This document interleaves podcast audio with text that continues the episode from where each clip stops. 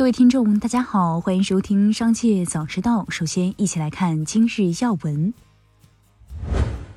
网传中国电科员工痛批领导强制安排加班一事持续发酵。四月六日早间，网络上开始流传一份疑似中国电子科技集团有限公司二零二三年一月任免文件的截图，指向上述事件当事人的具体职务。四月六日午间，中国电子科技集团有限公司工作人员表示，没有所谓的成都研究所和杭州研究院这两个机构。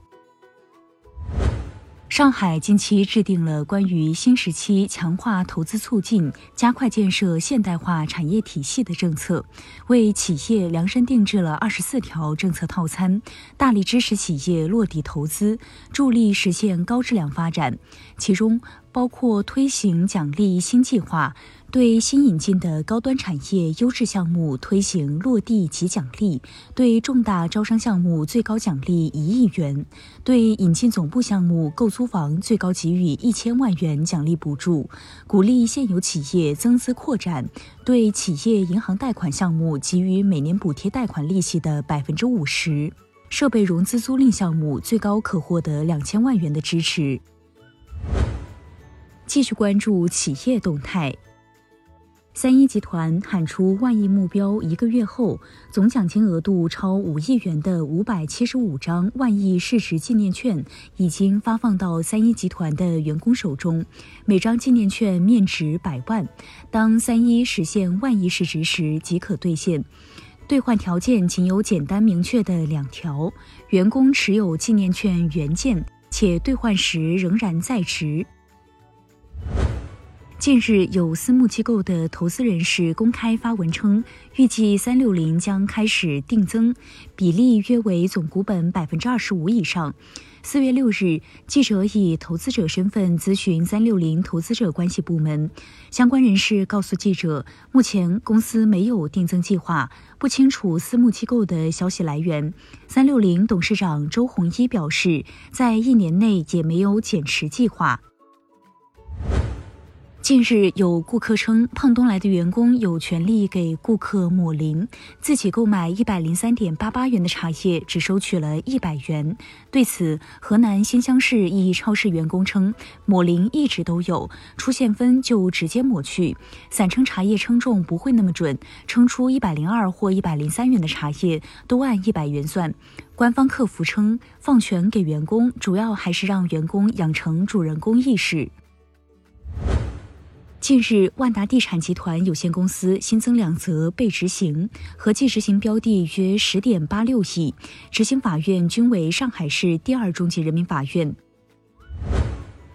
英国信息专员办公室四日对中国短视频社交媒体平台 TikTok 罚款一千二百七十万英镑，声称原因是 TikTok 违反数据保护法律，未经家长同意使用十三岁以下儿童的个人数据。对此，TikTok 一位发言人当天回应称，公司不认同信息专员办公室的决定，但是乐见罚款从该办公室去年提出的三千三百七十三万美元大幅度降低。实测发现，OpenAI 的 ChatGPT 已经恢复了 Plus 订阅服务，并可以进入付费环节，但也有一定概率无法成功跳转支付页面。就在四月五日，ChatGPT 官网停止 Plus 付费项目的购买，原因是需求量过大。业内推测，这是由于 ChatGPT 背后的算力资源出现明显缺口，导致 OpenAI 不得不暂时踩下用户增长的刹车。美国强生公司表示，计划在未来二十五年内支付八十九亿美元赔款，以解决针对其婴儿爽身粉及其他含有滑石粉产品涉嫌致癌的相关索赔。但强生仍否认其含滑石粉产品致癌的指控。接下来将目光转移到产业纵深领域。调查结果显示，网友不能接受加班。除此之外，百分之十六网友认为加班不能超过一小时。我国相关法律规定明确，法定节假日劳动者享有休假权。当然，一些不能间断的特殊行业等有例外情况。对于加班更加明确，除非特定的紧急情况，一般每日延长工作时间不得超过一小时，每月不得超过三十六小时。国家邮政局监测数据显示，截至四月六日上午八时，今年我国快递业务量达三百亿件，比二零一九年达三百亿件提前了九十九天，比二零二二年提前了十八天。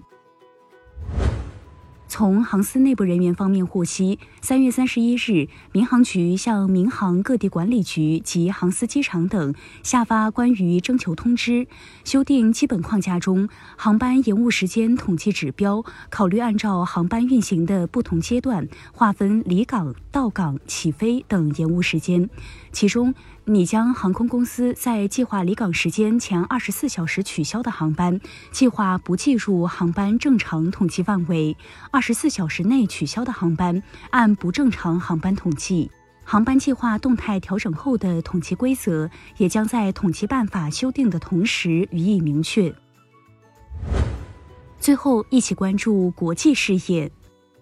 据韩媒报道，为从根源上扼杀校园暴力的苗头，韩国执政党及政府决定研究相关方案，将校园暴力施暴者不良记录与高考挂钩，并伴随至其就业。此外，执政党和政府还就加强对受害学生的援助、扩大教师权利、提高师生对校园暴力的责任意识、加强道德一体教育、及时将施暴者与受害者分开等实际方案进行了探讨。